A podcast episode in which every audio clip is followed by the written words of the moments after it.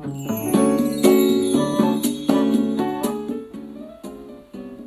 んにちは、甲斐まりえです。いつもありがとうございます。感謝しています。もし気に入ってくださいましたら、いいね、フォローしていただきますととっても嬉しいです。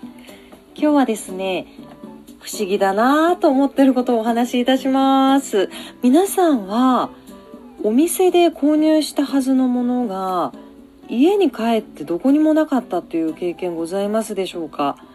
私はですね、1ヶ月前に、スーパーでですね美味しそうな梨があったので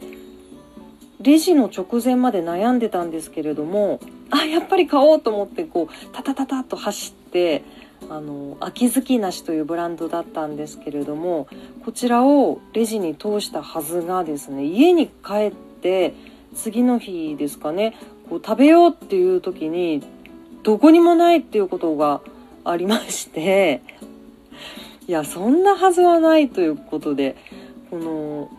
スーパーから帰った後ですね冷凍物冷蔵物ありますから必ず袋から全部きれいに出すんですよね。放置することは絶対ないんですよね。しかもその秋月梨は1個がものすごく大きくてですねその1個だけでしたらどこかに紛れてるのかなと思いますけれども2個パックになってたんですよ。ですからもう見た目にも存在感があってですねこうどこかに紛れてるっていうことがあるはずがないんですよね。不思議でですね。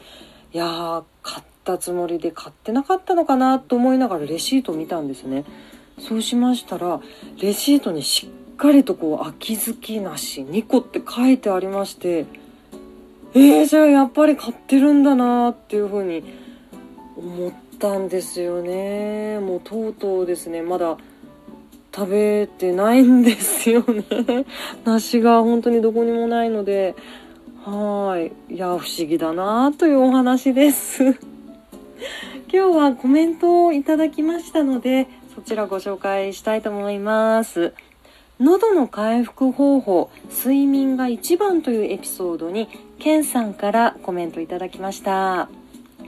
自分も今日久々にカラオケ行って声出しました。シンクロなんだか嬉しいです。ありがとうございます。そうなんです。この日に私久々にカラオケに行きまして本当にシンクロですね。昔木管楽器クラリネットを6年間やってまして人間の体も楽器と同じだと私は思ってるんですね。こうクラリネットだとですね木管などはですねこう一日でも音を出さないと音の鳴りが変わってくるんですよね。人間の体でもそういうことってあるのかなと思います。こう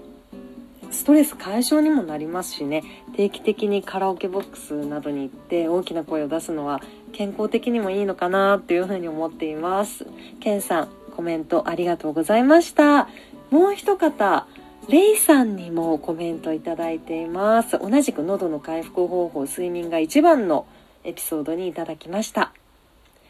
いいねをどうもありがとうございます。納得です、睡眠。あとは龍角散のど飴が欠かせません。今はもう社会人の息子ですが、幼少期よりヒーローものが大好きで、仮面ライダーの変身ベルトが今でも大好きです。レイさんありがとうございました。あ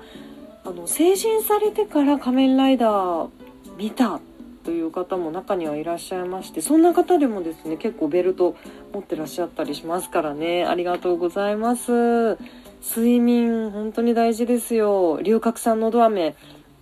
たまに舐めます私も。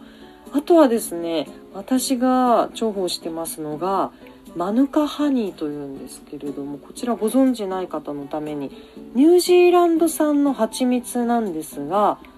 あのマヌカの木に咲く花の蜜から作られてまして通常の黄色い蜂蜜の殺菌効果抗菌作用よりも高いんですよね。殺菌作用がものすごく高くてですね。喉がちょっとイガイガしておかしいなっていう時に夜寝る前にマヌカハニーをこう喉に垂らすような感じで舐めると言いますか。それで翌朝そのイガイガがなくなってたっていうようなこともありましてこのマヌカというのが復活の木という意味があるらしいです。あの色は黒っぽい色をしていましてとてもですね味はそのパンの上に塗るような ああいう甘い味ではないんですが私は喉のケアのためだけにマヌカハニーを買ってます。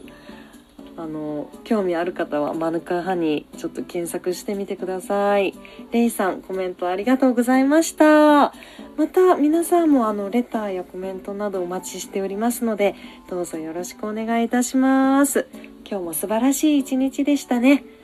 最後まで聞いていただきましてありがとうございました。座布団2枚。